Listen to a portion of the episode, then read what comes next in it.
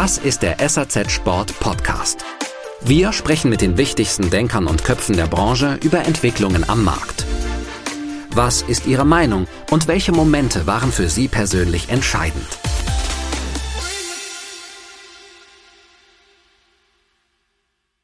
Tiere können viel, viel mehr, als wir Menschen glauben. Wir verstehen nur nicht, wie sie denken, wie sie fühlen, weil wir uns da schon unterscheiden.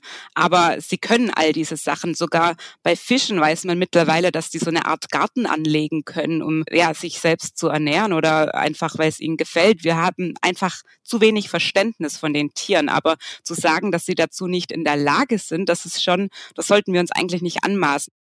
Ich glaube, dass auch eine Schlachtung respektvoll ablaufen kann und angemessen. Sie wird natürlich niemals schön, aber ich glaube, dass, dass das grundsätzlich machbar ist. Alle Leute aus, aus der Branche, Fleischindustrie, Landwirte, Gerber, das sind keine Unmenschen, die blutrünstig mit Messern in den Händen rumlaufen, sondern das sind auch respektvolle Menschen und alle haben ein Interesse daran, dass das alles gut abläuft.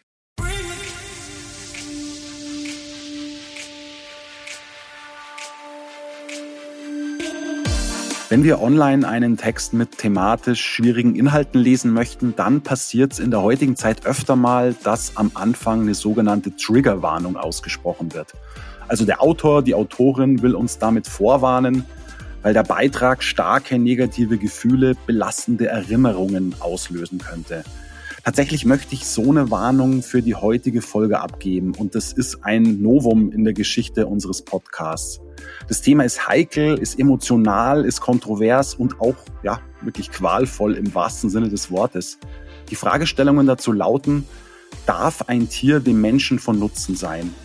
Und wie schwer ist es ethisch zu vertreten oder ist es überhaupt ethisch zu vertreten, Tierleder in Schuhen, in Outdoor-Schuhen zu verwenden? Genau da kommt natürlich unsere Branche ins Spiel und wir müssen uns der Diskussion natürlich stellen. Meine heutigen beiden Gäste werden gleich Dinge schildern, Meinungen vertreten, die euch triggern könnten. Das sind auf der einen Seite Johanna Fuhrs von PETA, der Tierrechtsorganisation. PETA ist die Abkürzung für People for Ethical Treatment of Animals, also zu Deutsch Menschen für den ethischen Umgang mit Tieren. Und auf der anderen Seite Thomas Heinen von der deutschen Ledermanufaktur Josef Heinen. Es wird in der Diskussion gleich um Tierquälerei, um Bolzenschüsse gehen. Es wird in Verbindung mit Schlachtungen das Adjektiv respektvoll verwendet. Es wird scharfe Kritik an einem Hersteller geübt, der eine absolute Vorreiterrolle, eine Vorbildfunktion in der Outdoor-Branche innehat. Also alles Dinge, die den einen oder anderen von euch auch wütend machen könnten, je nachdem, wie ihr über das Thema denkt. Ja, eines ist mir aber noch ganz wichtig zu sagen vorab. Wer sich jetzt die Hände reibt und sich auf einen Talk der krawalligen Art freut, wo sich die Vertreter von Peter und Hein permanent gegenseitig unterbrechen und ankeifen, den muss ich enttäuschen. Das Gespräch ist in geordneten Bahnen verlaufen. Beide Seiten haben ihre Thesen mit Nachdruck, aber auch sachlich vorgetragen, ohne den anderen zu attackieren. Und darüber war ich auch echt froh, muss ich, muss ich wirklich zugeben. Das nennt man eine gesunde Streitkultur, würde ich mal sagen. Und sowas würde ich mir öfter an anderen Stellen wünschen. Und nicht zu vergessen, auch das sollte man erwähnen, es gab sogar Teilbereiche, wo sich beide einig waren. Genug der Vorrede. Normalerweise sage ich ja immer viel Spaß beim Hören. Heute soll es mal anders sein. Ich wünsche euch einen gesunden, stabilen Blutdruck. Und los geht's. Hallo und herzlich willkommen zu unserer heutigen Folge. Schön, dass ihr zuhört und danke an meine beiden Gäste für die Teilnahme. Erstmal hallo Johanna, freut mich, dass du dabei bist. Hallo, schön, dass ich dabei sein darf. Und äh, hallo Thomas, auch an dich äh, willkommen. Ja, danke für die Einladung. Ja, ich habe es meinen beiden Gästen schon im Vorgespräch kurz verraten. Das wäre jetzt nochmal so eine persönliche Bemerkung, die ich gern voranschicken würde. Ich war ehrlich gesagt tatsächlich ein bisschen überrascht, dass beide, der, die Johanna, der Thomas, ähm, so schnell zugesagt haben. Das fand ich tatsächlich sehr bemerkenswert. Der jeweils andere wusste ja auch, wer da auf der anderen virtuellen Seite sitzt. Und es hätte ja durchaus sein können, dass beide denken, hey, soll ich jetzt wirklich mit jemandem diskutieren, dessen Geschäftsmodell ich total ablehne, das mir vielleicht sogar auch den Puls nach oben treibt. Ja, das hätte ja sein können und kann auch so sein. Daher auch an der Stelle nochmal meinen ehrlichen Respekt an euch, dass ihr euch dieser auch sehr unangenehmen, sehr emotionalen, auch sehr kontroversen Diskussion äh, mit der anderen Person, der anderen Partei stellt. Das ist, finde ich zumindest nicht selbstverständlich in der heutigen sehr aufgeregten Zeit in dem, ja, im wahrsten Sinne der Dinge aufgeheizten Klima. Also dafür nochmal schönen Dank an euch. Jetzt haben wir heute zwei Menschen zu Gast, deren Arbeitswelten konträrer nicht sein könnten. Auf der einen Seite Peter, vertreten durch die Johanna Furs, setzt sich für Tierrechte ein und prangert an, dass Leder für Textilien, für Schuhe, für Handtaschen und so weiter und so fort von Tieren gewonnen wird und eben zum Leidwesen von Tieren gewonnen wird. Und auf der anderen Seite sitzt die Lederfabrik Josef Heinen mit dem Geschäftsführer Thomas Heinen, die ihr Geld als Zulieferer von Tierleder an vor allem Schuhmarken verdient und die kommen zu einem gewissen Teil auch aus unserer Branche, also aus der Sport- und Outdoor-Branche. Sei es jetzt ein Lova, ein Meindl, ein Hanwag, ein Mammut, ein VD. Also müssen wir uns in der Branche damit auch auf jeden Fall intensiv auseinandersetzen. Johanna, jetzt würde ich gerne mal bei dir anfangen. Ich würde dich mal bitten zu erklären, was genau deine Aufgabe bei Peter ist und warum du da eingestiegen bist. Und ähm, ja, gab es vielleicht auch schon in deiner Kindheit, in deiner Jugend so eine Art von Erweckungserlebnis? Genau, ich bin Fachreferentin im Bereich Bekleidung und Textil. Das bedeutet im Detail, dass ich quasi die Enthüllungen, die Videoenthüllungen, die Undercover-Aufnahmen für den deutschsprachigen Raum aufbereite und veröffentliche und dass wir eben auch mit Unternehmen zu diesen Aufnahmen in den Dialog treten, mit den Unternehmen uns unterhalten, aber eben auch Straßenkampagnen vor den Läden vorbereiten oder auch zu wichtigen Modeveranstaltungen wie der Fashion Week und solche Sachen. Genau, und das ist quasi meine Aufgabe bei Peter. Und wie ich dazu gekommen bin, ich glaube, dass äh, ich bin schon immer mit Tieren aufgewachsen. Wir hatten unser Leben lang Katzen, die bei uns gelebt haben. Und ja, das, was mich zum allerersten Mal eigentlich mit Tierrechten, also nicht nur dem Tierschutz, sondern wirklich auch Tierrechten in Verbindung gebracht hat. Das waren, denke ich mal, tatsächlich Peters Pelzkampagnen. Mhm. Und das hat mich so wütend gemacht, dieses Thema zu sehen, wie diese Tiere behandelt wurden, äh, dass ich da angefangen habe, eigentlich mich mit Tierrechten auseinanderzusetzen. Da war ich 15, 16, sowas. Und ja, dann habe ich das irgendwann zu meinem Hauptberuf gemacht und bin ironischerweise bei Peter in diesem Bereich auch gelandet. Alles klar. Äh, noch zum besseren Verständnis, Fachreferentin Bekleidung gilt eben auch für Schuhe, weil wenn man bei uns in der Branche sagt Bekleidung, verbindet man automatisch Textilien damit. Mhm, genau, das äh, gilt auch für die Lederindustrie, ist einfach ein bisschen eine Vereinfachung sozusagen, damit das nicht zu lang wird. Wenn wir jedes, jedes Material aufzählen würden, würde das kein Ende nehmen. Aber konkret geht's um Daunen, Leder, Pelz äh, und Seide und Wolle natürlich. Okay. Peter ist ja bekannt für seine sehr kreativen, aber zum Teil auch umstrittenen Plakat- und Straßenkampagnen. Was war eigentlich so die spektakulärste, die verrückteste Aktion, an die du dich erinnern kannst, wo du auch selbst vor Ort dabei warst? Das war tatsächlich gar nicht in meinem Bereich, sondern das war so eine allgemeine Aktion, die Peter hatte. Und zwar haben wir da den Eye-to-Eye-Truck geholt. Das heißt, wir haben einen Truck ausgebaut, wo auf der einen Seite ein echter Schauspieler engagiert war und auf der anderen Seite konnten eben Leute, Menschen, ganz normale Menschen wie du und ich in diesen Truck sitzen, haben eine 3D-Brille aufbekommen und konnten so mit einem animierten Hasen ins Gespräch treten, der dann durch diesen Schauspieler wirklich aktiv auf deine Fragen antworten konnte und man wurde wurde durch ja so virtuelle Welten geführt, wo Tiere wirklich erleben, also in einem Schlachtraum, in einem Tierversuchslabor. Und das ist wirklich, das geht einem unter die Haut, wenn man da wirklich mit dieser 3D-Brille drinsteckt und auch die Reaktionen von den Menschen zu sehen. Das war wirklich, also sehr besonders einfach. Das, weil es ganz, ganz anders ist als andere Formen äh, des Aktivismus, die wir bisher gemacht haben. Was würdest du denn so als das Größte bezeichnen, was Peter so in deinen Bereichen, also Bekleidung und Textil, bisher erreicht hat?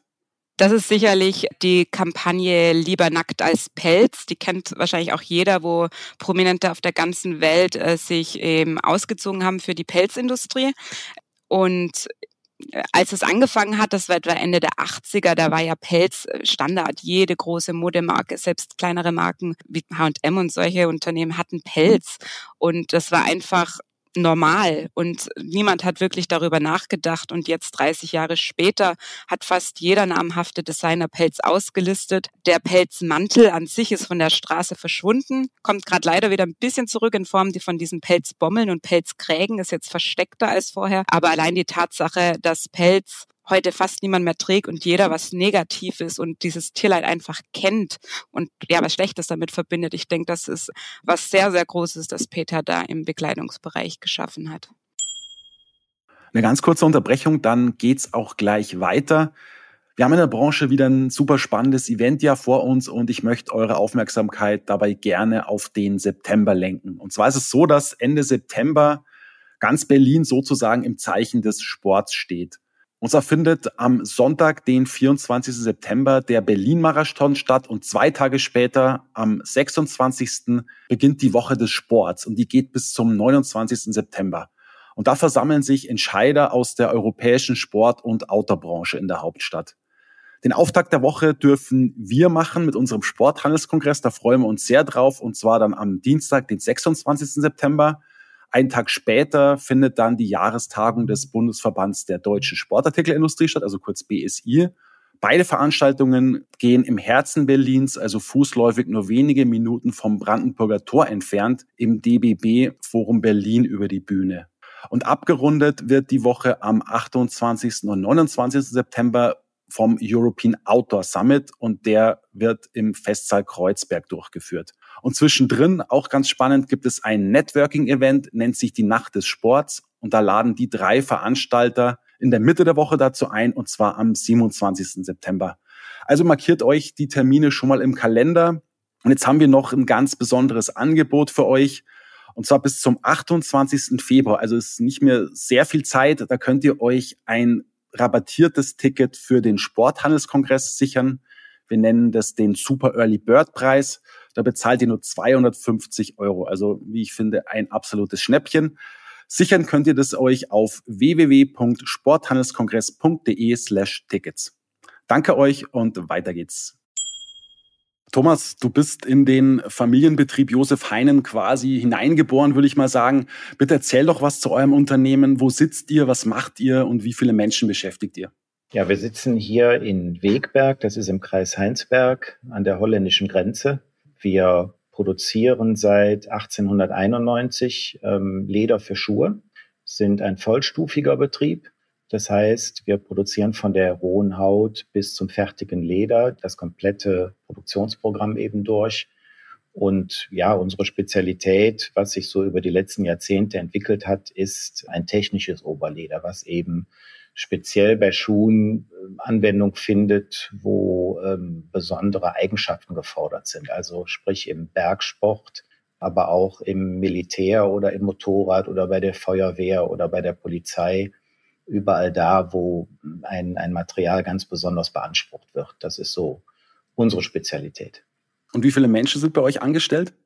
Hier im Hauptsitz ungefähr 100 und wir haben in Polen noch einen Betrieb, da sind ungefähr 40.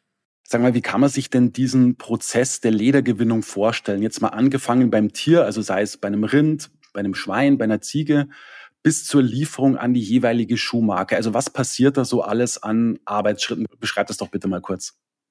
Ja, also wir kriegen unsere Häute geliefert von Fleischkonzernen oder Rohwarenhändlern. Wir kaufen eben ganz bestimmte Hautkategorien ein aus einer bestimmten Region, ein, eine bestimmte Tiergattung, um dann eben auch ganz speziell daraus unsere Ledertypen herzustellen. Der erste Schritt, den wir dann äh, umsetzen hier, ist der Prozess der Haarentfernung. Das ist der sogenannte Escher. Danach finden dann verschiedene maschinelle Arbeiten statt, also das Entfleischen, das Spalten. Danach geht's in die Gerbung. Nach der Gerbung findet dann nochmal eine Nachgerbung statt, eine Färbung, eine Fettung. Und dann kommen verschiedene Trocknungsprozesse. Dann sind wir in einem Trockenbereich der Vorzurichtung und, und der Zurichtung. Also das ist im Prinzip ein, ein Finish. Das ist wie das, so, so eine Art Make-up. Da findet alles oberflächlich statt. Ja, und dann werden die Leder in der Endkontrolle eben für den Kunden vorbereitet und dann schicken wir die Leder an die Schuhfabriken. Mhm. Und sag mal, wie lange dauert dieser Prozess ungefähr? Ja, also von Rohwarenanlieferung bis Auslieferung an den Kunden ungefähr vier Wochen. Okay. Jetzt müssen wir uns grundsätzlich alle mal die Frage stellen, und das ist letztlich irgendwie auch die Basis der Diskussion, wie ich finde, und zwar, als was betrachte ich ein Tier? Also welchen Wert sehe ich als Mensch in einem Tier. Bei Peter ist es eben so, dass jedes Tier als Individuum gesehen wird das dem Menschen gleichgestellt ist, ganz wichtig, und es ein Recht hat auf ein glückliches und selbstbestimmtes Leben. Bei dem Adjektiv glücklich gehe ich voll mit. Bei der Selbstbestimmung, da würde ich gern bei dir, Johanna, nochmal nachhaken. Ähm, selbstbestimmt inwiefern? Weil ich mir so überlegt habe, Basis aus meiner Sicht für ein selbstbestimmtes Leben ist ja eigenständig bewusste Entscheidungen treffen zu können. Also wo lebe ich?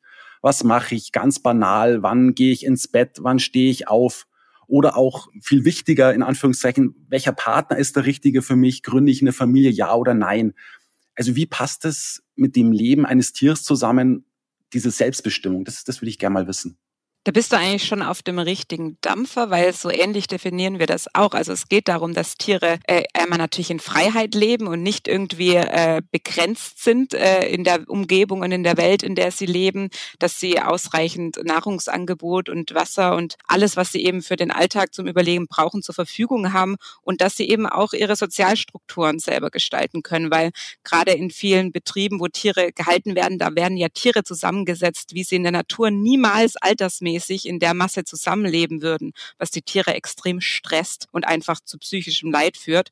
Oder gerade bei Rindern, wo dann Mutter und Kind oft getrennt werden und diese Familienverbände einfach zerstört werden. Und diese Tiere gehen ja gerade Rinder sehr, sehr enge Freundschaften miteinander ein. Es geht aber auch noch einen Schritt weiter, weil wir damit auch meinen, dass die Tiere körperlich in der Lage sind, eigenständig zu leben. Das Schaf ist dann ein ganz gutes Beispiel.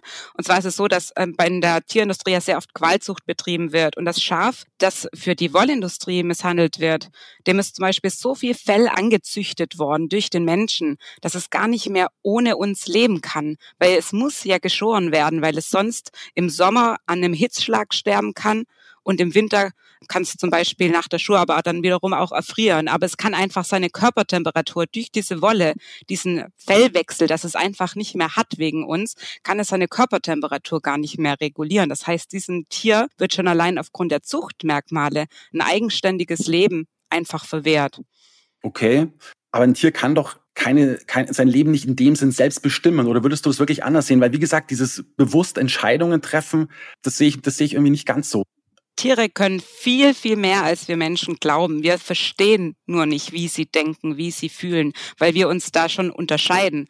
Aber sie können all diese Sachen. Sogar bei Fischen weiß man mittlerweile, dass die so eine Art Garten anlegen können, um ja, sich selbst zu ernähren oder einfach, weil es ihnen gefällt. Wir haben einfach zu wenig Verständnis von den Tieren. Aber zu sagen, dass sie dazu nicht in der Lage sind, das sollten wir uns eigentlich nicht anmaßen, weil so viele Dinge haben wir früher Tieren abgesprochen, wo wir heute wissen, es ist gar nicht so. Vögel hat man zum Beispiel ganz lang gesagt, die haben gar kein Schmerzempfinden. Hummer haben wir in, lebend in kochendem Wasser verbrüht, was wir ja heute noch machen, weil wir gesagt haben, die können ja gar keinen Schmerz empfinden, weil das sieht ja gar nicht so aus wie bei uns im System, im Körper. Und mittlerweile wissen wir aber, doch, die können all das. Nur wir verstehen es nicht, weil unsere Sichtweise eben als Mensch auch entsprechend begrenzt ist, weil wir ja nur uns und unsere Gefühlswelt kennen. Setzt ihr euch eigentlich für eine Befreiung aller Tiere ein? Das wird ja auch heißen, keine Landwirtschaft, keine Stahlhaltung natürlich, keine Lederproduktion und auch ganz wichtig, keine Haustierhaltung. Genau, das ist richtig. Natürlich steht aktuell die äh, sogenannte Nutztierhaltung im Vordergrund, weil die Tiere dort eben am meisten und in, in der Zahl auch die meisten Tiere quasi leiden und auf die schlimmste Weise ausgebeutet werden. Aber auch bei äh, sogenannten Haustieren, wir nennen das tierische Mitbewohner, da ist es auch so, dass die Tiere ja letztendlich von uns abhängig sind und dass viele Tiere auch in deutschen Haushalten extrem leiden und nicht artgerecht gehalten werden. Das fängt an von der Echse, die in irgendeinem komischen äh, Glasvitrine festgehalten wird, bis hin zu Hunde und Katzen, die eben auch sehr häufig nicht artgerecht gehalten werden. Und sie sind in einer Abhängigkeit von uns, das ist ganz klar. Und das fällt einem sehr schwer. Also ich habe ja auch Katzen und bin mein Leben lang mit Katzen aufgewachsen und ich liebe auch die, wo ich jetzt habe, über alles. Aber aus Sicht dieser Katze steht die natürlich in einem Abhängigkeitsverhältnis zu mir und ich habe entsprechend auch Macht über das Tier, weil es ja, was Futter angeht, was raus, reingehen, ist es ja völlig von mir abhängig und das ist schon was, wo man einfach auch mal die Sichtweise wechseln muss und gucken muss, möchte ich so leben müssen? Möchte ich von einer anderen Spezies abhängig sein? Und da sagen wir halt, nee, eigentlich ist es nicht richtig. Diese Tiere sind an sich nicht mehr frei. Okay, das heißt, wo würden die dann äh, entschuldige den Ausdruck, landen die Tiere, wenn man sie alle befreien würde? Was, was, was passiert dann mit denen?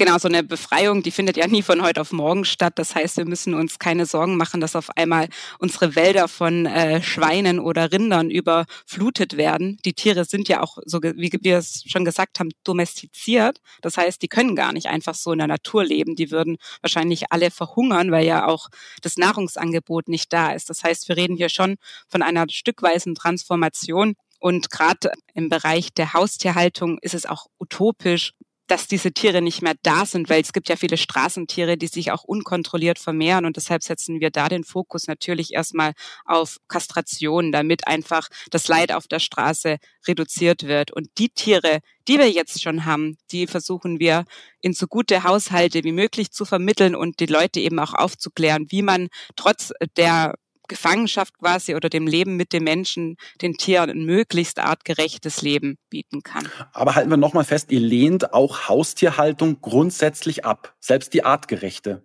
Es gibt an sich keine artgerechte Tierhaltung. Also wir sagen eben, die, nur die artgerechte ist nur die Freiheit. Das ist ein ganz, ganz wichtiger Spruch in den Tierrechten oder eben ein, nicht ein Spruch, eigentlich ist es eher so das, worüber alles steht, quasi artgerecht, ist wirklich nur die Freiheit, weil wir können ja gar nicht wissen, was für die Tiere am wichtigsten ist. Und wir können immer nur Beobachtungen machen und vermuten, dass das das Beste für die Tiere ist. Aber an sich ist es schon so, dass wir sagen, artgerecht ist nur die Freiheit und wir versuchen einfach für die Tiere, die aktuell in Gefangenschaft leben, deshalb das Bestmögliche rauszuholen, was man in Gefangenschaft rausholen kann. Aber das Ziel ist natürlich oder die große Vision schon, dass gar keine Tiere mehr in Gefangenschaft leben müssen. Thomas, ihr als Lederfabrik seht Rinder, Schweine, Ziegen und so weiter und so fort als Nutzobjekt an. Fühlt sich das immer gut, immer richtig an? Tja, also ich würde vielleicht an der Stelle so ein bisschen in die in die Menschheitsgeschichte etwas zurückspulen. Vor Millionen von Jahren war der, war der Mensch irgendwie ja Teil der Nahrungskette, wurde gefressen, hat Tiere gefressen. Über die Jahrtausende hat sich der Mensch dann irgendwann ans Ende der Nahrungskette gesetzt. Letztendlich hat der Mensch sich so entwickelt, weil er eben auch tierisches Eiweiß zu sich genommen hat. So, und von daher ist äh, dieser Drang von allen Lebewesen, den, den jeweils anderen zu essen oder Fleisch zu essen, der ist in uns drin. Ich glaube, deswegen ist das auch erstmal so nicht zu verurteilen, ganz wertfrei zu sehen. Also der Löwe, der frisst die Gazelle, der denkt sich nichts dabei und die Schlange, die Maus und das ist nun mal so. Und der Mensch ist in dieser Kette drin. Für mich ist aber trotz alledem sehr wichtig, wie man ein Tier behandelt und ich glaube, dass auch eine Schlachtung respektvoll ablaufen kann und angemessen. Sie wird natürlich niemals schön, aber ich glaube, dass, dass das grundsätzlich machbar ist. Alle Leute aus der Branche, Fleischindustrie, Landwirte, Gerber, das sind keine Unmenschen, die blutrünstig mit Messern in den Händen rumlaufen, sondern das sind auch respektvolle Menschen und alle haben ein Interesse daran, dass das alles gut abläuft. Nicht zuletzt, damit das Produkt auch gut ist. Keiner hat ein Interesse daran, irgendein Tier leiden zu lassen. Ich glaube, und da werden wir auch mit, mit Peter sicherlich keine Einigkeit finden.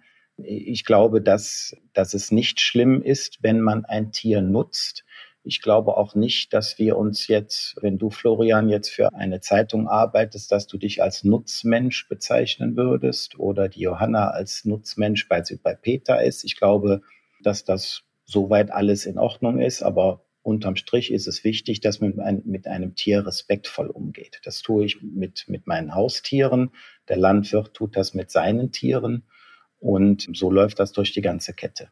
Da würde ich gern was einwerfen, wenn ich darf. Und zwar kann ich deinen Gedankengang nachvollziehen, aber es ist ja so, dass die Menschen früher Tiere gehalten haben oder gejagt haben, um zu überleben und sich zu ernähren. Und diese Tiere haben sonst meistens freigelebt. Und heute, da züchten wir ja Tiere nur für den Zweck des, der Ernährung, für eine Ernährung, bei der wir mittlerweile wissen, Entschuldigung, meine Erkältung.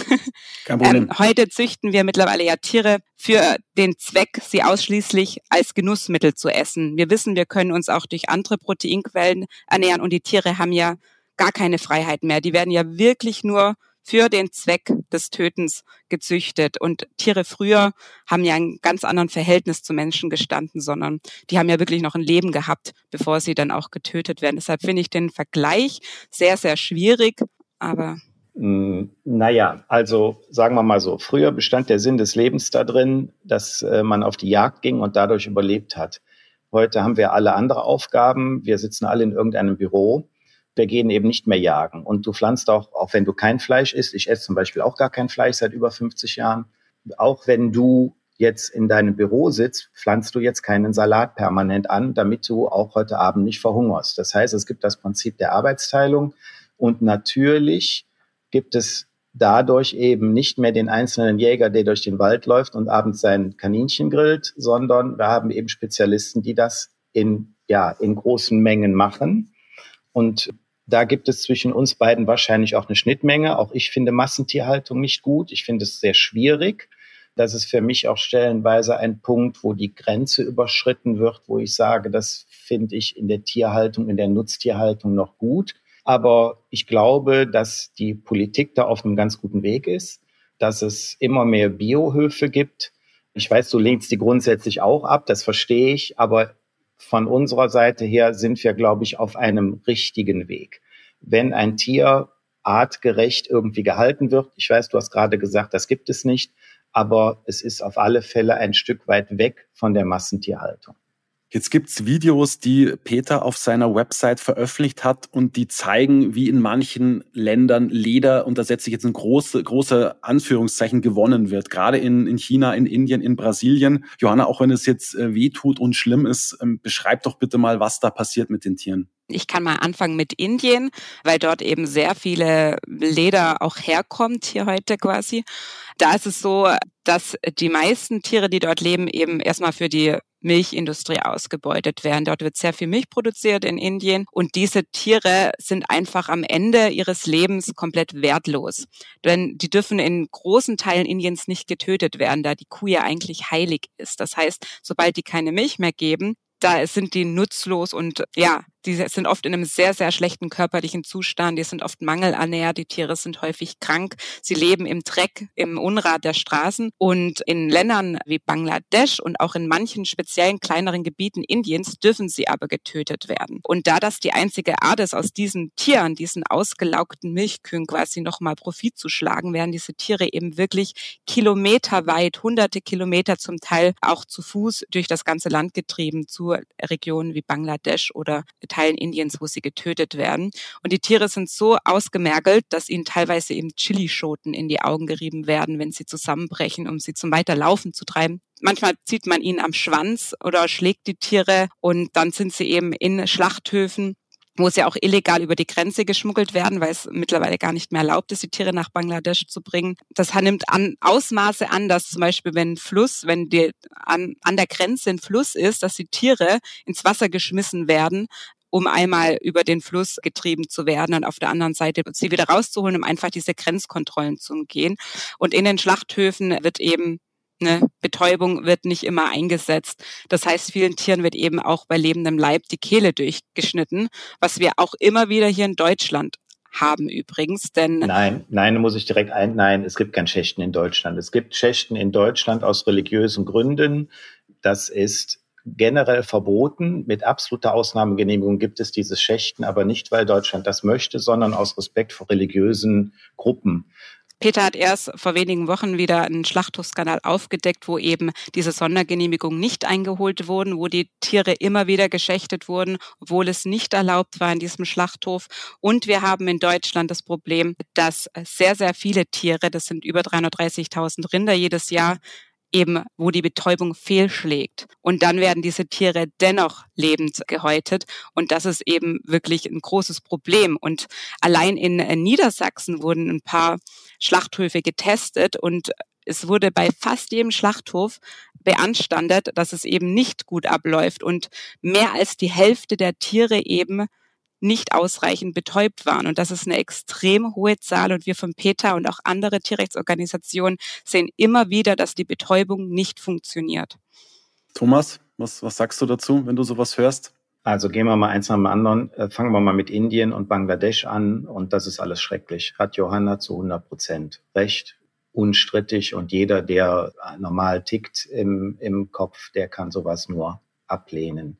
In Deutschland ist das Tierrecht im Grundgesetz verankert.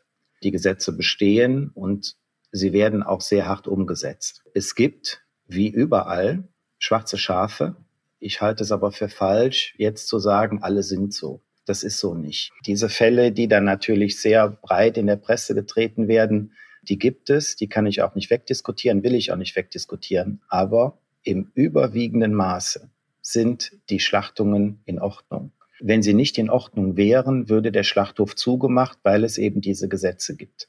Das, was in den Medien abläuft, ist für mich ein bisschen schwierig, und ich sage mal so, Vergleiche sind immer ein bisschen doof, aber ich ziehe jetzt einfach mal den Vergleich. Ich fahre jeden Morgen mit dem Fahrrad zur Arbeit. Es gibt tausende von Unfällen mit Fahrrädern jeden Tag und es gibt auch immer mal wieder Tote.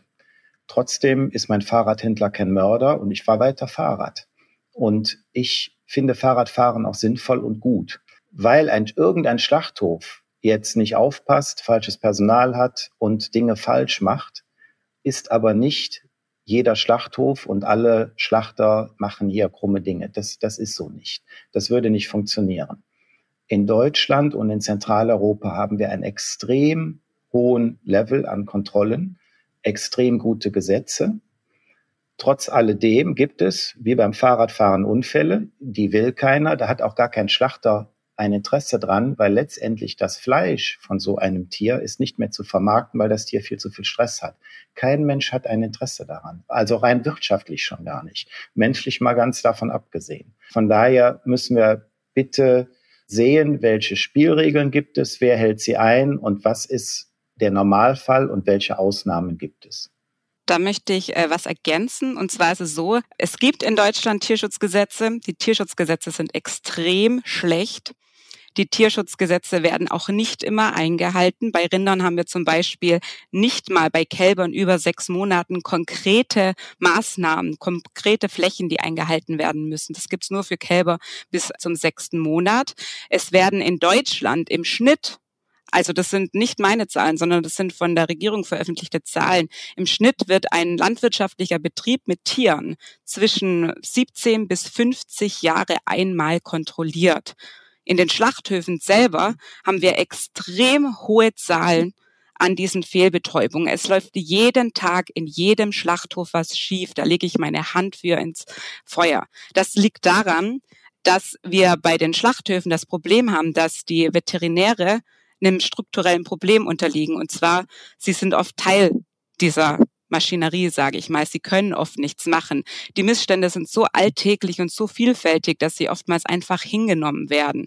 Sobald nämlich Schlachthöfe selber ihre Fehlbetäubungsraten festhalten, dann ist das immer in einem sehr geringen Bereich. Wenn dann aber irgendwelche Aufnahmen auftauchen und unangekündigte Kontrollen von externen Veterinären stattfinden, auf einmal sind die alle im zehnprozentigen Bereich und höher. Das ist kein Zufall, sondern das ist ein System, das dahinter steckt. Und deshalb finde ich sehr schwierig zu sagen, dass Deutschland hohe Standards hat. Deutschland ist nur Meister der Vertuschung. Aber wir haben genauso diese Probleme wie in anderen Ländern auch. Wir sind nur extrem gut darin, diese Dinge vor der Öffentlichkeit zu verbergen. Thomas, sind die Gesetze in Deutschland wirklich zu schwach, zu lax? Also Deutschland ist für mich eines der wenigen Ländern, die Tierwohl im Grundgesetz verankert haben. Johanna hat recht, Kontrollen könnten mehr sein. Das ist so. Ich sage aber auch mal dabei, ich bin ziemlich sicher, dass ich auf mehr Schlachthöfen bin als die Johanna. Und keiner der Schlachthofbetreiber hat irgendein Interesse daran, dass irgendeine Betäubung schief geht, dass, dass ein Tier äh, irgendwie leiden muss. Nochmal, allein schon aus wirtschaftlichen Gründen nicht, weil das Tier, das Fleisch ist nicht mehr zu verwerten. Und deswegen setzen alle, die in dem Prozess drin sind, alles daran, dass alles ordnungsgemäß abläuft. Äh, alles andere würde ökonomisch schon gar keinen Sinn machen. Hm. Thomas, ähm, du hast vorhin im Zusammenhang von Schlachtung hast du das Adjektiv respektvoll in den Mund genommen. Kannst du mal erklären, was du selbst unter einer respektvollen Schlachtung verstehst? Also was muss da genau passieren? Letztendlich geht es, wie die Johanna richtig sagt, um eine saubere Betäubung. Also die Tiere werden zum Schlachthof transportiert. Zunächst einmal darf dieser Transport nicht lange sein. So, was da jetzt in Indien passiert, über wie viele hunderte von Kilometern treiben und so etwas, das ist alles ganz furchtbar, passiert hier aber auch nicht. So, die werden angeliefert, dann gibt es bestimmte ähm, Gatter, wo die Tiere äh, sich aufhalten. Dann da läuft es übrigens sehr ruhig ab in, auf diesen Schlachthöfen. Dann geht das Tier in eine Box hinein, wo von hinten dann über den Kopf hinweg ein Bolzenschlag passiert. Der Bolzen schlägt in den, in den Schädel oben ein und das Tier ist betäubt. Das ist das Wichtige daran. Das Tier merkt davon nicht. Das ist für mich kein schöner Prozess, aber es ist ein sauberer Prozess, ein respektvoller Prozess. Darum geht es.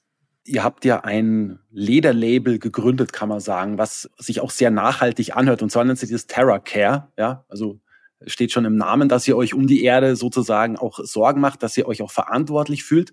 Was mir auf eurer Website schon so ein bisschen fehlt, ist die Transparenz nach außen, woher die heute kommen. Ihr schreibt zwar, ich zitiere, Ziel muss es sein, Tiere artgerecht zu halten. Ihre Schlachtung darf nur unter strengen Vorgaben und unter Einhaltung aller gesetzlichen Vorschriften umgesetzt werden. Aber ich persönlich oder als, als informierter Konsument, informierte Konsumentin würde das einfach gerne genau dokumentiert sehen, vielleicht auch in dem Video. Dann habe ich mal zufällig auf YouTube das ein oder andere gesehen, wo man dann kurz mal ein paar äh, grasende Kühe sieht, die recht friedlich äh, reinschauen. Allerdings wird dann doch eher so der Verarbeitungsprozess beschrieben und da geht es eigentlich überhaupt nicht um, um Tierwohl und sowas. Ähm, könntet ihr da nicht ein bisschen transparenter sein? Ja, wir könnten. Es ist immer die Frage, wen interessiert das?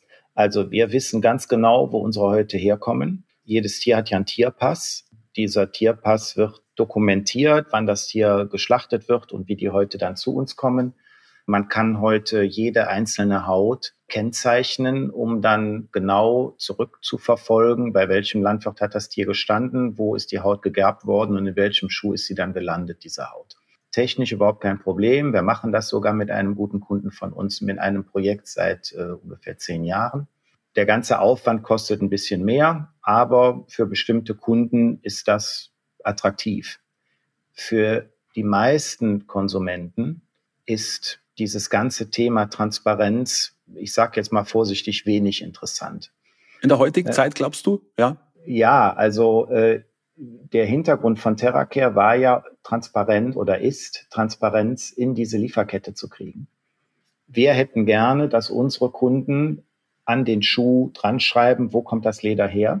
Und wir haben ja alle Daten, wo die heute herkommen. Also wir könnten viel transparenter sein.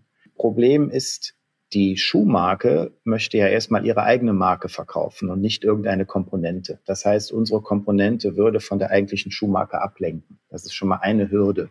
Dann sind wir ja nur Komponentenlieferant. Wir bestimmen ja nicht darüber, wie der Schuh jetzt vermarktet wird. Unsere Kunden sagen uns, die große Anzahl der Konsumenten hat relativ wenig Interesse daran zu wissen, wo jetzt die einzelnen Komponenten herkommen. Ich glaube, dass der Konsument daran Interesse hat. Nicht alle, aber sicherlich ein wichtiger Teil. Aber ich bin nicht der Entscheider zu sagen, wie ein Schuh vermarktet wird und wie ein Leder daran vermarktet wird. Ich arbeite seit 20 Jahren daran, dass da mehr Transparenz reinkommt, aber es ist halt sehr schwierig. Wir sind nur in Anführungszeichen Lieferant. Nochmal eine ganz kurze Pause mit einem Hinweis auf ein weiteres Angebot, was wir von SAZ Sport euch machen können.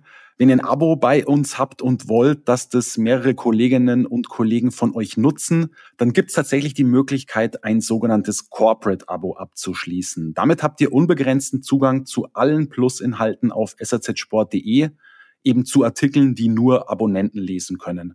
Das heißt also, alle Magazine von SAZ Sport und Sports Fashion bei SAZ sind als E-Paper lesbar und ihr habt Zugang zum Online-Archiv mit allen vergangenen Ausgaben. Gleichwohl ist es so, dass wir das Angebot auf euch als Unternehmen zuschneiden können. Also es besteht auch die Option, ein Kombi-Abo abzuschließen, was die Printmagazine mit beinhaltet. Falls Interesse an so einem Corporate-Abo besteht, dann meldet euch doch bitte per Mail oder Telefon. Ansprechpartnerin bei der Ebner Media Group ist die Dorothea Bühler. Die Mailadresse lautet dorothea.bühler.ebnermedia.de, Dorothea mit TH und Bühler mit Bertha, Udo, Emil, Heinrich, Ludwig, Emil, Richard.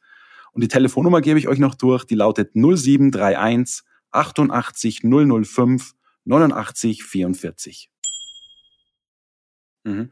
Mit welchen Betrieben arbeitet ihr denn zusammen? Also wie kannst du garantieren, dass solche schlimmen Dinge, wie sie die Johanna auch vorher geschildert hat, dass die in Deutschland definitiv nicht passieren?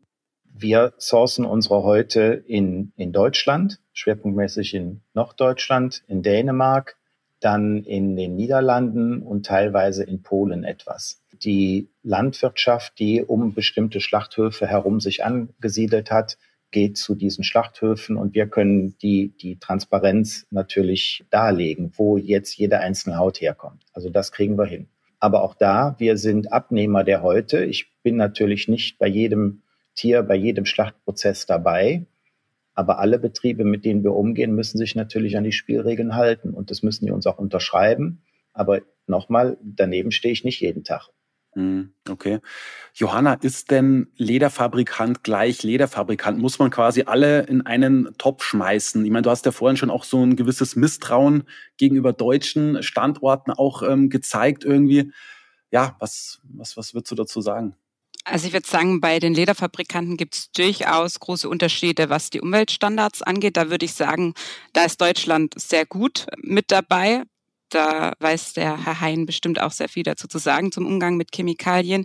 Es kommen natürlich immer noch äh, Chemikalien vor. Das heißt, für mich ist und bleibt Leder nie Naturmaterial und es ist auch in den seltensten Fällen biologisch abbaubar. Aber da muss man schon sagen, ist Deutschland besser dabei. Was die Tiere angeht, würde ich sagen, macht es keinen Unterschied, wo ein Leder gegerbt wird, weil wir ja auch hier in Deutschland diese schweren Missstände haben. Das ist ja nicht nur im Schlachthof, sondern auch die Haltung. Zum Beispiel in Norddeutschland ist ganz oft die Milchkuh verbreitet, die schwarz-weiße Milchkuh, die kennt ja jeder.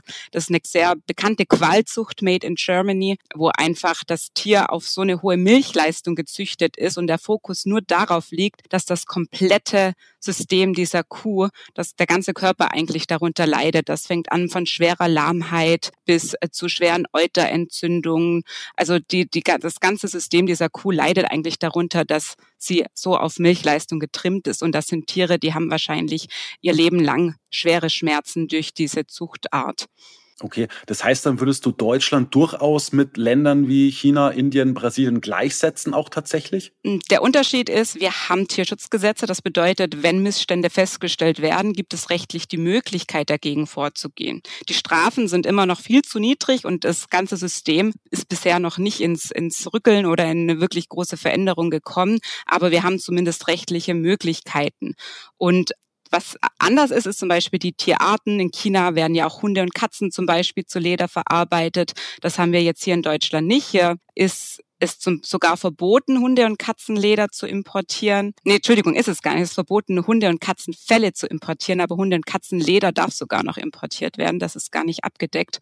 Und die werden zum Beispiel dann auch auf dem europäischen Markt verkauft und als Lammleder oder so, gerade Handschuhe oder so aus Lammleder dann vermarktet. Aber eigentlich kann sich auch Hunde- oder Katzenleder dahinter verbergen. Da sind schon Unterschiede, aber dass jetzt deutsche Tiere oder Tiere, die in Deutschland gehalten werden, nicht leiden, das würde ich auf gar keinen Fall unterschreiben. Dann lasst uns mal auf eine Outdoor-Marke schauen, die äh, Tierleder in Schuhen verwendet. Und zwar ähm, würde ich gerne mal das Beispiel VD besprechen. Ja, also VD, eine sehr bekannte Marke in Deutschland, ist absoluter Pionier in Sachen Nachhaltigkeit. Die Geschäftsführerin Antje von Dewitz ist Kuratoriumsmitglied der Deutschen Bundesstiftung Umwelt und ist Mitglied im Vorstand des Bundesverbands Wirtschaft. Die Marke hat auch diverse Nachhaltigkeitspreise in den letzten Jahren bekommen, ist dann eigentlich in Sachen Nachhaltigkeit, Umweltschutz über jeden Zweifler haben. Und jetzt würde ich euch da draußen gerne mal einen Auszug aus dem Nachhaltigkeitsbericht von VD vorlesen. Ihr beide habt den, meine ich, auch schon gesehen. Ich habe euch dazu den Link geschickt. Und da steht zum Thema Tierschutz, im Schrägstrich Chemikalien, Folgendes. Wie jede Industrie hat auch die Ledergewinnung ihre Schattenseiten. Artgerechte Haltung der Tiere hat weltweit leider nicht immer den Stellenwert, der unserem Verständnis von Tierschutz entspricht. VD hat eine klare Selbstverpflichtung. Wir wollen wissen, woher das Leder in unseren Produkten stammt und unter welchen Bedingungen es verarbeitet wird. Tierschutz, Naturschutz und sicherer Umgang mit Chemikalien stehen für uns an erster Stelle. Und da gibt es auch so einige Punkte, auf die hingewiesen wird in einem Report. Also, dass Rindsleder aus Norddeutschland verwendet wird, nur sichere Chemikalien, dass mit Gerbereien zusammengearbeitet wird, also die großen Wert auf Wasser, Abwasser und Energiemanagement legen. Und ähm, auch ganz wichtig, dass zertifiziertes Leder nach dem Standard der Leather Working Group verwendet wird. Johanna, wenn du das alles so hörst oder liest, was sagst du dazu? Mm, ja, mir fallen da als erstes immer die Begriffe Greenwashing und Humane Washing ein. Es ist schön, dass sich Unternehmen für mehr Transparenz einsetzen. Ich denke, Transparenz ist auch ein wichtiger Schritt, aber das, was sie den Kunden da versprechen, glaube ich nicht, dass sie halten können. Allein das Thema, also ich habe auch mal auf die Seite geschaut von VD und da steht zum Beispiel auch, dass kein tropischer Regenwald abgeholzt wird, um Weideflächen für Rinderherden zu gewinnen. Das stimmt, aber die Tiere in Deutschland oder in Niedersachsen oder Norddeutschland, wo die herkommen, die werden ja trotzdem auch zugefüttert und auch da dafür werden Regenwälder abgeholzt. Das heißt, viele Dinge, die diese Label versprechen, können sie meiner Meinung nach nicht halten. Im Umweltbereich sind sie noch ein bisschen zuverlässiger, aber spätestens beim Tierschutz hört es auf und auch Organisationen wie diese LWG, das Letterworking Group, da spielt ja Tierschutz im Grunde gar keine Rolle. Es gibt eigentlich nur eine freiwillige Arbeitsgruppe, die sich mit dem Thema befasst und die ist rein informativ und hat jetzt keine Auswirkungen auf einen Betrieb, auf die Tierhaltung, auf irgendeinen Betrieb oder so. Das heißt, du würdest auch VD des Greenwashings bezichtigen, ja? Das Greenwashing, da bin ich nicht genug drin, was die genau machen für den Umweltschutz. Das Humane Washing auf jeden Fall. Aber das ist äh, VD nicht irgendwie, steht da nicht raus, sondern ganz viele Unternehmen und gerade Modemarken verwenden ja mittlerweile Zertifizierungen auch beim Daunen- und Wollbereich. Und das kommt immer zusammen, dass Tierwohl versprochen wird und dem einfach dem Endkonsumenten so ein bisschen so schöne Begriffe in den Kopf gelegt werden, die dann so klingen, als würde es den Tieren gut gehen. Aber eigentlich wird nur in der Tierhaltung der Status quo eigentlich romantisiert und es verändert sich für die Tiere nicht wirklich etwas. Und das ist sehr, sehr problematisch. Thomas, dein Kommentar? Ja, also ich halte Leather Working Group für sinnvoll. Wir sind auch LWG geratet.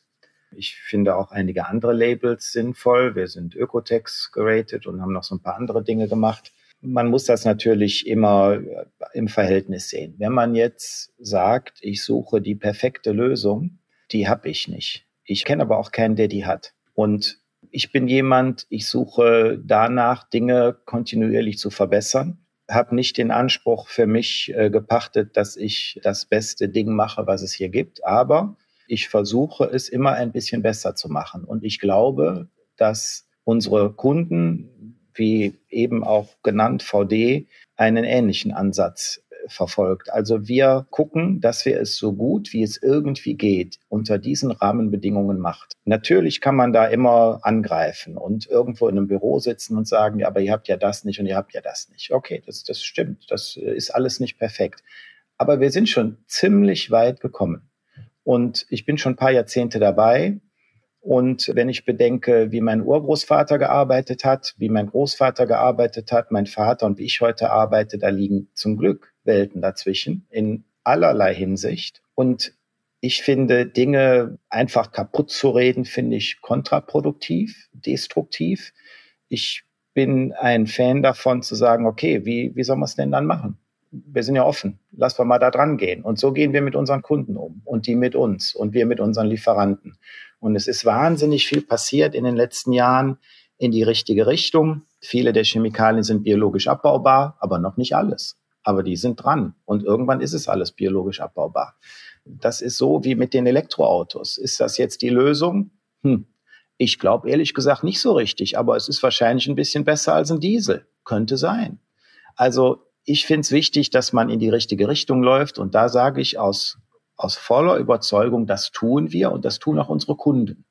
Da stimme ich dem Thomas auch zu. Ich finde, dass es auch wichtig ist, gerade diese Schritte auch in Richtung mehr Transparenz und die Sachen, die man hat, zu verbessern. Was uns aus Tierschutz, jetzt aus reiner Tierschutzsicht, nicht aus Umweltschutzsicht stört, ist eben einfach, wie das dann an, bei, oft beim Endkunden ankommt, weil du sagst ja, es ist noch nicht perfekt und gerade beim Thema Tierschutz wird es einfach oft Produkte, die nicht tierfreundlich sind, als extrem tierfreundlich dargestellt und ich denke, das ist das Problem, so wie man das dann dem Kunden vermittelt. Aber ich verstehe voll und ganz, was du meinst. Also wir, wir sind, glaube ich, einer Meinung, wenn wir sagen, man muss mit dem Tier immer respektvoll umgehen wo unsere Wege sich ein bisschen trennen, ist, ich glaube, dass es okay ist, ein Tier zu nutzen. Ich glaube, dass das in der Menschheitsgeschichte auch begründet ist. Ich finde es auch okay, ein Schaf zu scheren und den Wollpullover zu tragen. Ich finde es okay, wenn nach der Schlachtung das Tier komplett genutzt wird, also so wie immer in der Menschheitsgeschichte. Also das Blut wurde getrunken, das geht heute in die Medizintechnik, das Fett wird, geht heute in Energiegewinnung. Früher hat man das teilweise gegessen aus, aus, äh, als Nahrungsmittel, dann natürlich das Fleisch, die Haut hat die Menschen schon immer geschützt. Ich finde das extrem sinnvoll. Da sind wir natürlich anderer Meinung, die Johanna und ich. Ich finde das, die vollständige Nutzung des Tieres, sogar respektvoll, weil ich nicht die Vorstellung habe, dass der Mensch jetzt keine Milch mehr trinken sollte, kein Parmesankäse mehr über die Pasta tun sollte, den Latte Macchiato in einer anderen Milch trinken sollte und auch kein Fleisch mehr essen sollte. Ich glaube, dass das, wenn man das gut macht, absolut vertretbar ist. Ja, das sind wir nur bei dem, was du jetzt als respektvollen Umgang beschreibst, das Jetzt gehen ja unsere Meinungen auseinander. Da sind wir halt leider bei den Labeln und Zertifizierungen noch nicht. Zum Beispiel wird sowas wie das Schwanzkopieren, also das Abtrennen des Schwanzes ohne Betäubung, das ist noch Teil, das darf noch passieren bei vielen Standards. Und das ist, wird dann als tierfreundlich beschrieben. Und ich denke, das sind die groben Fehler, die hinter diesen Zertifizierungen noch stecken. Also diese Zertifizierungen, ich bin da auch in verschiedenen Ausschüssen gewesen, das ist natürlich immer auch eine Entwicklung. Diese Leather Working Group, da hatten wir ja eben das Beispiel, die ist so vor 15 Jahren ungefähr gestartet von ein paar großen Schuhmarken. Die haben das ins Leben gerufen und anfänglich war das ungefähr eine DIN A4-Seite, wo dann drauf stand, ihr Gerber dürft das und das und das nicht. Ja, mittlerweile ist das ein Telefonbuch und es ist extrem komplex und sehr schwierig, das Ding umzusetzen. Und da hat man sich einfach auf eine Reise begeben und der Zug fährt immer weiter und es wird jedes Jahr ein bisschen anspruchsvoller. Und viele Gerbereien auf der Welt können dieses Label nicht erreichen und ja, werden dann auch perspektivisch nicht mehr überleben können im Markt. Und das ist auch gut so. Also man muss einfach gucken, dass sich die Dinge in die richtige Richtung bewegen. Und ich glaube, da hat gerade die Lederindustrie wahnsinnig viel erreicht. Letztendlich glaube ich, ist dieses Material Leder ein sehr sinnvolles Material, weil es dann eben auch von unseren Kunden und von den Endkonsumenten sehr lange verwendet werden kann. Also wenn wir über Natur und Tiere sprechen, müssen wir auch irgendwann über Klimaschutz sprechen.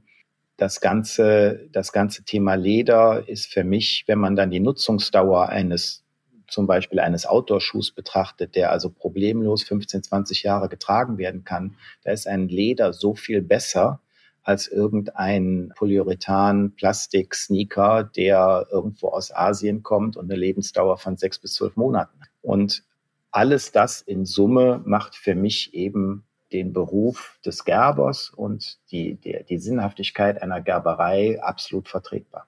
Genau dazu würde ich auch gleich gerne nochmal in meiner nächsten Frage kommen. Ich möchte noch gerne eine Anmerkung zur Leather Working Group machen, die mich, also da stört mich eine Sache ziemlich gewaltig, muss ich sagen. Und zwar ist es ja so, die hat ja eine sogenannte Animal Welfare Group ins Leben gerufen, also eine Art Untergruppierung und das ist aber eher so eine, so eine Informationsgeschichte. Also woher kommen die Tiere und, und was passiert da genau? Also um die, die Mitglieder quasi dann noch ein bisschen näher zu informieren.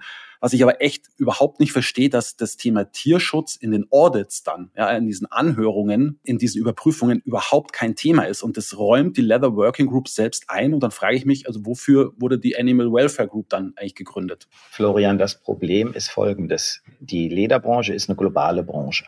Und wir sind hier in Deutschland auf einer gewissen einsamen Insel. Wir können hier bis zum Landwirt alles zurückverfolgen.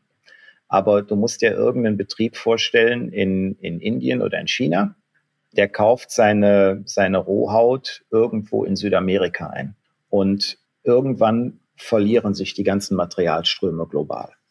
Die Leather Working Group hat überhaupt keine Chance, diese Transparenz die wir in Deutschland haben, auf einem globalen Level zu kontrollieren oder umzusetzen. Dazu sind die Materialströme viel zu bunt.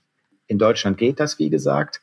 Die Leather Working Group hat in dem Audit-Protokoll eine Traceability, die auch geratet wird.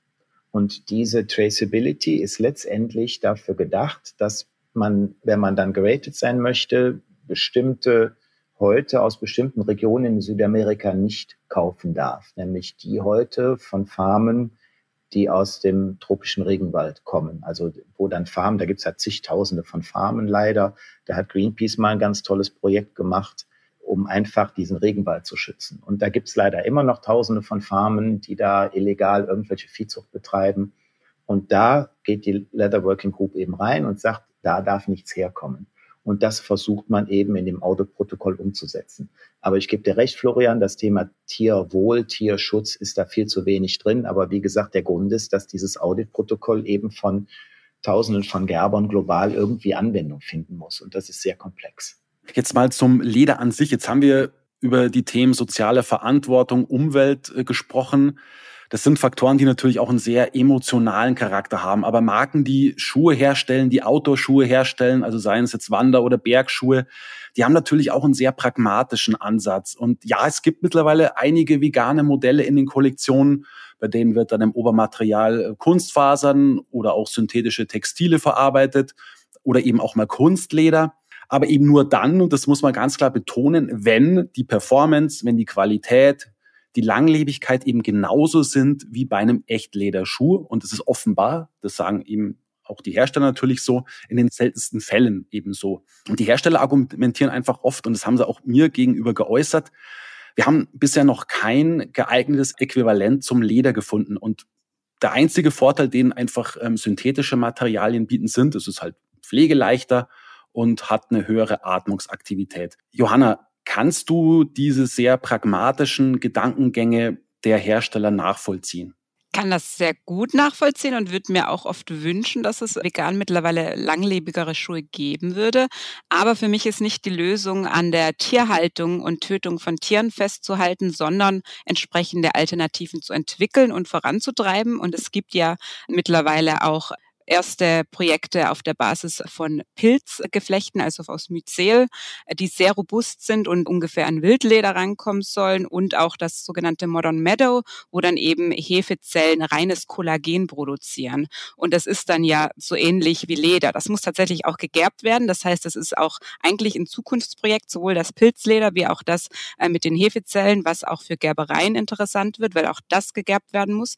Ist auch nochmal eine Art von umweltfreundlicheren Gerben, weil man ja das Entfernen der Haare und all das alles gar nicht mehr hat, weil ja wirklich das reine Kollagen dabei ist. Und ich finde so, solche Projekte, das sind die Projekte der Zukunft. Da würde ich mir auch wünschen, dass die Branche mehr investieren würde, das mehr vorantreiben würde. Und was auch noch vielleicht eine Rolle spielt, ist auch so in meiner Realität, wenn ich so auch in meiner Altersgruppe mich umsehe, viele Leute nutzen Schuhe gar nicht mehr so viele Jahre. Das heißt, diese Langlebigkeit ist in dem Fall eigentlich verloren, wo die Leute wirklich nur noch aus Modezwecken Produkte kaufen und die ein, zwei Jahre tragen und dann landen sie im Müll, weil dann ist diese Langlebigkeit kein Argument. Aber ich finde es sehr wichtig, dass Produkte langlebig sind und hoffe, dass es eben zur Entwicklung von langlebigeren, hochwertigen veganen Materialien geht. Ja klar, also bei Wander- und Bergschuhen brauchst du langlebige und mhm. qualitativ mhm. hochwertige Materialien. Ne? Also von daher, das ist klar. Also ich glaube, da müssen wir schon unterscheiden zwischen Freizeitschuhen und wirklich, sag mal, Performance, äh, Performance-Outdoor-Schuhen in dem Fall letztlich. Ähm, Thomas, sag mal, ähm, werden wir denn irgendwann mal einen echten Ersatz für Tierleder finden? Ich habe mir mal so vorgestellt, okay, wenn es ein Kunstleder gäbe mit derselben Qualität für Wanderschuhe, für Bergschuhe, würdest du deinen Betrieb umstellen? Naja, also die die Sache ist ja so, es wird ja kein Tier geschlachtet, um die Haut zu gewinnen. Wir sind ja Abfallentsorger. Und man muss die Frage eigentlich andersrum stellen. Wann hören die Menschen auf, Fleisch zu essen oder Milch zu trinken oder Parmesankäse zu essen oder sonst was?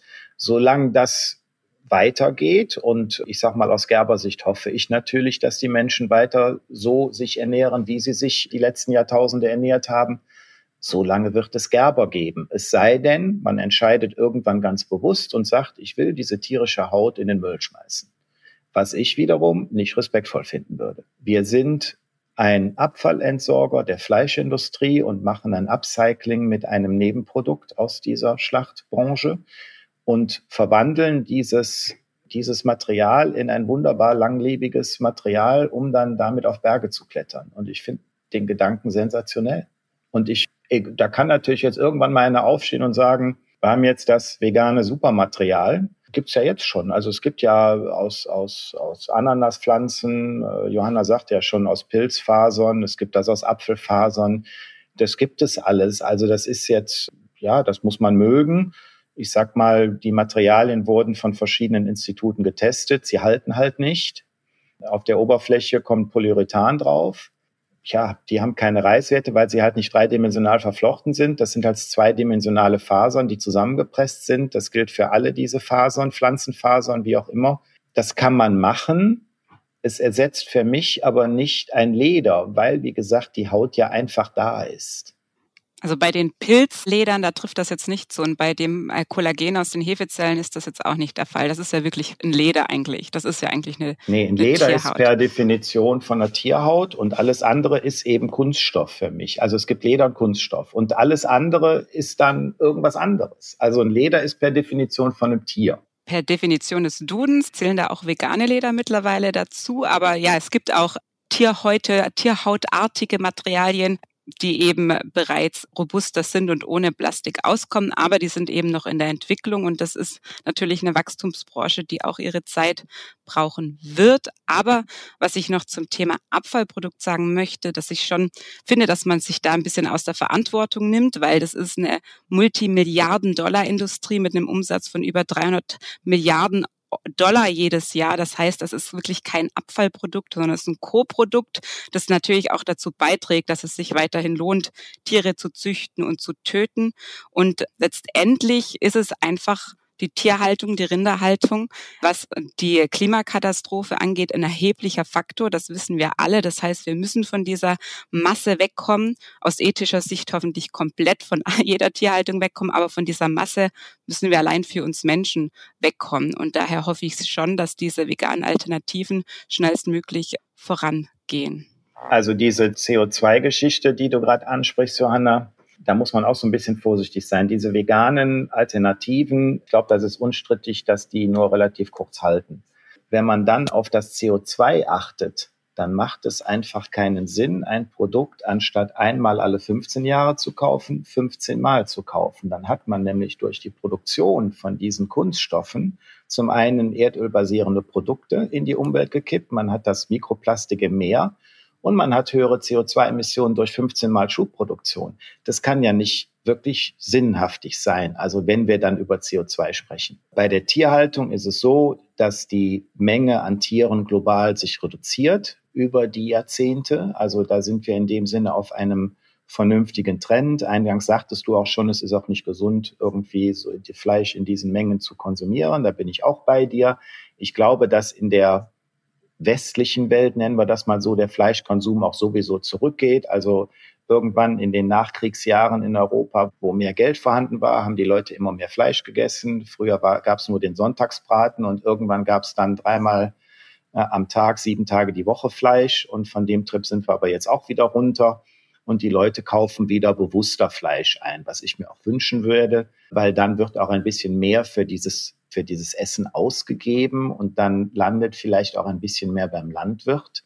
Und der kann dann auch wiederum die Rinder anders großziehen. Also wir kaufen ganz bewusst auch von Biofarmen die heute ein. Das sind so Demeterhöfe und so etwas, äh, was dann auch in besondere Schuhprojekte reingeht. Aber leider gibt es eben noch zu wenig Konsumenten, die ein bisschen mehr Geld für ihr Fleisch ausgeben und ganz bewusst diese Dinge dann kaufen. Johanna, was würdest du abschließend unserer Hörerschaft, die ja hauptsächlich aus Herstellern, aus Händlern besteht, gerne noch mit auf den Weg geben in Sachen Lederschuhproduktion, Lederschuhverkauf? Bitte für mich ist es am wichtigsten, dass äh, den Herstellern nochmal klar wird, dass Leder niemals ein umweltfreundliches Produkt sein wird, egal wie es hergestellt wird, dass sie sich hoffentlich nicht mehr an dieser Industrie festklammern, sondern in die Entwicklung von tierfreien, plastikfreien Alternativen investieren und da dann eben ethische Alternativen fördern, anstatt irgendwelche Label und Zertifikate auf Produkte zu drucken und die als tierfreundlich maskieren, obwohl weiterhin massives Tierleid für die verursacht wird. Okay, Thomas, ein Wort bitte noch von deiner Seite an die Johanna und letztlich Peter, vielleicht auch an die Menschen, die die Organisation unterstützen. Äh, was möchtest du denen, die dein Geschäftsmodell eben sehr kritisch betrachten, die das natürlich ablehnen, was möchtest du denen noch sagen? Ja, ich denke, dass es grundsätzlich gut ist, dass es verschiedene NGOs gibt, wie Greenpeace, PETA und andere, weil sie letztendlich über ihren Druck auch einiges bewegt haben. Das ist, das ist alles gar nicht so verkehrt. In der Radikalität, in dem absoluten Handeln äh, stimme ich natürlich nicht mit PETA überein. Ich finde Leder nach wie vor ein hervorragendes ökologisches gutes Produkt. Und ja, denke, dass wir da natürlich mit Peter keine Einigkeit erzielen werden, aber auf alle Fälle einen gegenseitigen Respekt aufrechterhalten können, um dann hoffentlich irgendwann mal in der Zukunft auf einem gemeinsamen Material zu landen, wo wir alle sagen können, das passt. Solange die Menschen Fleisch essen, glaube ich aber, dass es uns Gerber geben wird. Und wie eben schon ausgeführt, halte ich das für ausgesprochen sinnvoll. Alles klar, dann sage ich euch beiden vielen Dank äh, für diese tolle Diskussion, auch für diese sehr zivilisierte Diskussion. Das möchte ich an der Stelle auch nochmal hervorheben. Ihr habt euch da wirklich hervorragend geschlagen, auch wenn es ein super emotionales und ein super kontroverses Thema ist. Also danke nochmal an der Stelle. Jetzt würde ich gerne mal von euch da draußen wissen, also Industrie, Handel oder auch Konsument, Konsumentin. Wie seht ihr das Thema? Wie schwer ist es ethisch zu vertreten, Tierleder in Schuhen, in Outdoor-Schuhen zu verwenden? Schreibt uns doch von SAZ Sport gerne einen Kommentar bei LinkedIn und würde mich sehr interessieren, wie ihr darüber denkt. Also danke nochmal, Johanna, offiziell jetzt hier nochmal danke an dich sehr für, die, gerne. für das tolle Gespräch. Thomas, danke dir. Gerne. Ganz zum Abschluss noch eine Erinnerung. Bitte vergesst unser Jobportal jobs.saz.de nicht. Wir wissen alle, das Problem der Personalbeschaffung wird uns auch 2023 und wahrscheinlich auch die nächsten Jahre sehr auf Trab halten. Und ja, wir versuchen natürlich mit jobs.saz.de unseren Beitrag zu leisten, euch zu helfen, dass das Thema sich etwas entspannt sozusagen, ja. Ihr könnt eben auf unserem Jobportal die Kandidaten finden oder auch einen Job suchen, den ihr braucht oder die ihr braucht. Schreibt einfach eine Mail an jobs@ebnermedia.de. Wir haben da wirklich ein großes äh, Angebot an Stellen in sämtlichen Bereichen, die ihr euch vorstellen könnt. Außendienst, Sales Management, Office Management, Marketingpersonal und so weiter und so fort. Ich wünsche euch viel Erfolg, je nachdem, was oder wen ihr sucht. Das war der SAZ Sport Podcast. Sie finden alle Folgen online auf unserer Website www.sazsport.de sowie auch auf Spotify, Google Podcasts und Apple Podcasts. Folgen Sie uns, um keine weitere Folge zu verpassen. Wir freuen uns über Ihr Feedback und Anregungen und hören uns beim nächsten SAZ Sport Podcast.